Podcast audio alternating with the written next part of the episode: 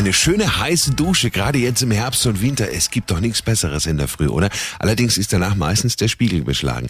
Da gibt's aber einen Trick, damit das gar nicht erst passiert. Der Samstags Lifehack mit Simon. Gegen beschlagene Badezimmerspiegel nach dem Duschen hilft Seife.